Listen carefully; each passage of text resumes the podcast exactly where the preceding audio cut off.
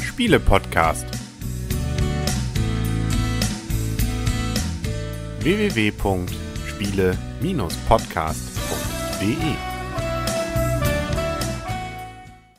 Herzlich willkommen zu einer neuen Spielausgabe im Internet zu finden unter www.spiele-podcast und rund um den Tisch sitzen der Leon. Der Christian. Und die Michaela, genau. Herzlich willkommen bei einer neuen Ausgabe vom Spiele-Podcast. Und heute mit dem Spiel. Na? Ich soll es lieber sagen? ne? Okay, ist ein bisschen schwierig. Der mysteriöse Wald. Erstmal vielen Dank an Huch für das Rezensionsexemplar, das wir bekommen haben. Das Spiel Ja. ist für zwei bis vier Spieler, ab sechs Jahre. Spielzeit wird circa mit 20 Minuten angegeben. Ähm, wir haben alles gespielt von 10 bis 20 Minuten. Die Spielzeit kommt also gut hin. Ähm, der Preis sind 25 Euro und das Spiel war zum Kinderspiel des Jahres nominiert mit Ice Cool und Captain Silver und gewonnen hat den Preis dann ja nachher das Spiel Ice Cool. Ja, aber warum, worum geht's denn bei diesem Spiel, Leon? Was machen wir denn hier? Also erstmal decken wir dann eine Waldkarte und dann sind so Blättchen da mittendrin. Wie heißt die nochmal? Das ist eine Wandererkarte. Wandererkarte und das hier ist eine Schlusskarte. Das sieht ja auch hier während dem Papier. Da sieht man hier den, Das ist die Endgegnerin, das ist die Königin der Draconia. genau, Die wollen wir nachher am Ende nämlich besiegen, ne? die steht dann auf die Felix, ich zeig das mal, so drauf. Der kommt an und dusch, dusch. Nee, so läuft das Spiel nicht. Das ist die Jonas-Figur. Aber wir können Das jetzt. ist die Leon-Variante. Genau, also wir können jetzt noch mal eben ganz kurz. Das Spiel ist halt so aufgebaut. Wir haben halt Waldkarten, Wandererkarten und Schlusskampfkarten. So und es gibt halt verschiedene Schwierigkeitsgrade. Es gibt zum einen gibt es die angehenden Entdecker. Da legt man dann vier Waldkarten aus. Die sehen von der Rückseite so aus und von der Rückseite auf der anderen Seite sieht sie dann so aus. Ähm, liegen halt vier Waldkarten aus.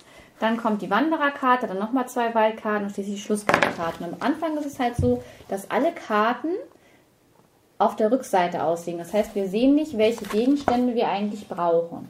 Das heißt, die liegen alle so aus. Verdeckt quasi. Verdeckt liegen sie aus, genau richtig.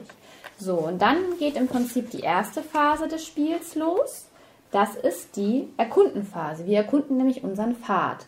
Und das bedeutet, dass wir nacheinander alle Karten, die verdeckt ausliegen, einmal umdrehen, aber nacheinander. Das heißt, wir decken die erste Karte um, dann müssen wir uns die Gegenstände merken, die wir sammeln müssen.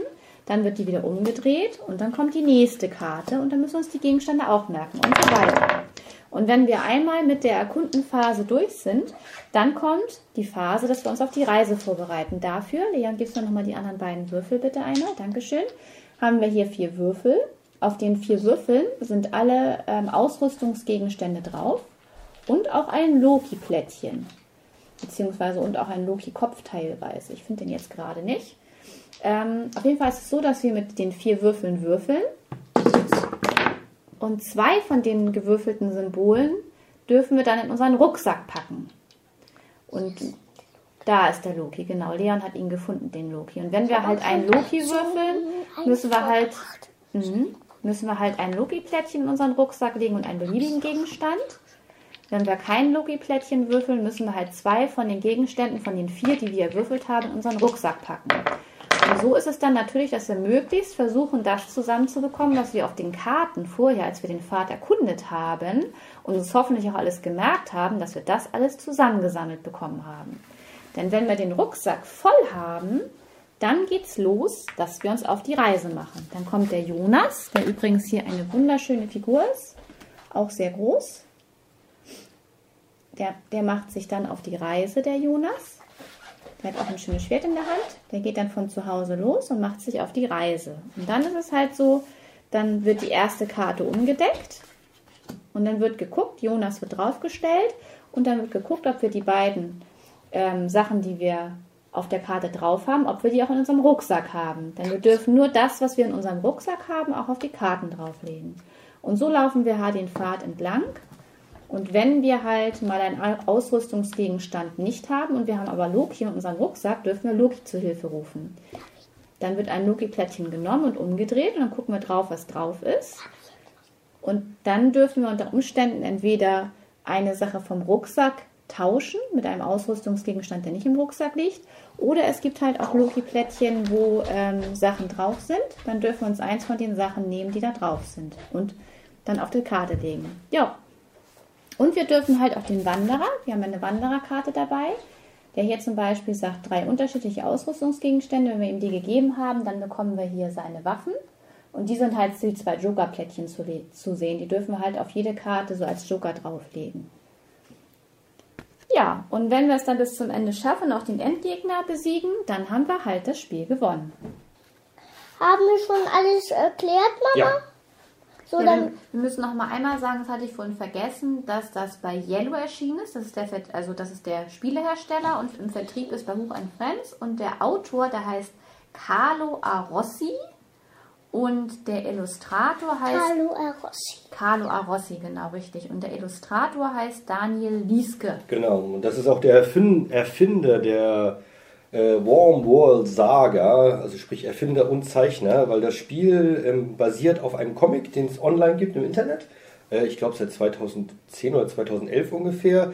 Ist äh, angelegt auf keine Ahnung, 50, 60 Kapitel grundsätzlicherweise. Und jedes Jahr zeichnet er ungefähr drei bis vier Kapitel. Also das ist eine relativ langwierige Geschichte, die auch eine sehr große Resonanz im Netz hat.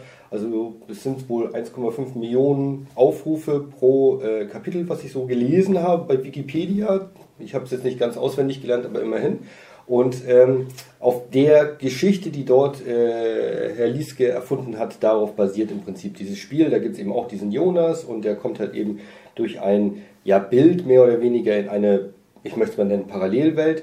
Und da ähm, muss er unter anderem auch gegen diese Draconia kämpfen, was ja wir bei uns genau das gleiche ist. Das Spielziel am Schluss ist ja, die Königin der Draconia zu töten oder Platz zu machen oder gefangen zu nehmen oder wie auch immer. Und das ist am Anfang von dieser Saga auch ein, ein wesentlicher Inhalt, sage ich einfach mal so. Gut, ich glaube, dann können wir zur Wertung kommen. Ich will starten. Du zuerst? Okay, erzähl. Also das Spiel hat mir gut gefallen, auch mit den Karten, die man so sieht. Deswegen bekommt das Spiel von mir 10 von 10 Punkten. Hui. Eine gute Wertung. Ah, das ist eine sehr, sehr gute, gute Wertung. Wertung. Jawohl. Michaela. Ja, also erstmal noch sagen, es ist ein kooperatives Spiel, das hat mir glaube ich auch noch nicht gesagt. Das heißt, wir spielen alle zusammen, wir gewinnen alle zusammen oder wir verlieren alle zusammen. Das heißt, wenn wir uns das alles nicht merken können, dann verlieren wir auch alle das Spiel zusammen. Und das Spiel hat sogar den Preis der Wiener Spielerakademie gewonnen, Spielehit für Kinder 2017.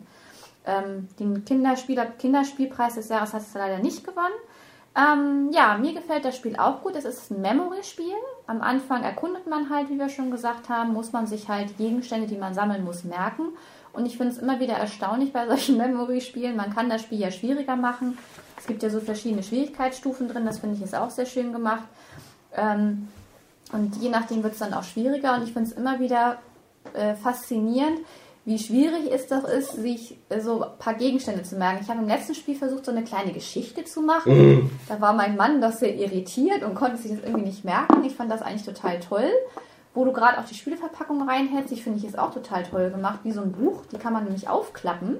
Wenn man das das erste Mal aufmacht, dann ist man noch so ein bisschen so, wie geht die Verpackung auf? Und dann sieht man, aha, die ist aufklappbar wie ein Buch.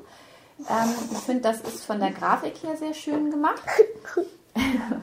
ähm, gefällt mir wirklich sehr gut das Spiel. Und wie gesagt, ich bin echt immer wieder erstaunt, wie wenig man sich doch gleichzeitig merken kann.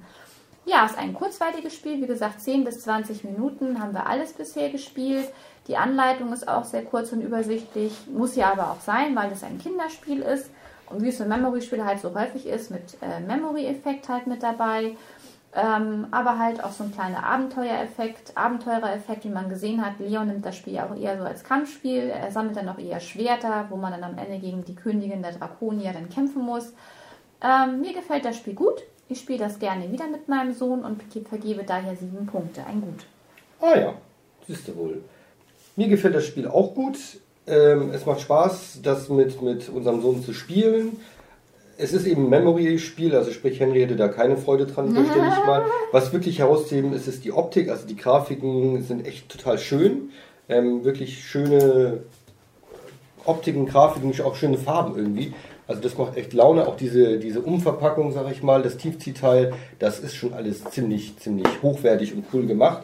Ähm, ich finde, als Erwachsener finde ich es jetzt ehrlich gesagt nicht so spannend. Also die Geschichte jetzt, dass meine Frau da eine Geschichte erzählt hat, hat mich zwar total aus dem Konzept gebracht, weil ich eine ganz andere Art und Weise des Erinnerns, des, des Merkens habe von den einzelnen Sachen. Aber Aber das ist dann halt eben ein höherer, bla, nee, das ist dann ein höherer äh, Schwierigkeitsgrad für mich, wenn ich dann noch diese Geschichte nebenbei auch noch höre. Für Kinder, glaube ich, ist es wirklich interessant, auch gerade weil die halt eben bei Memory auch wirklich sehr, sehr gut sind.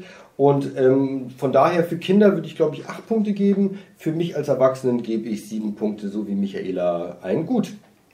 Ja, wunderbar. Ja, ich glaube, dann haben wir alles gesagt, ne? Oder wolltest du noch was sagen, Leon? Nee? Du musst weiter nach da. Dann sagen an dieser Stelle, Der Leon nee, auf Wiedersehen, auf Wiederhören sagen, der Leon Der Christian. und die Michaela. fly.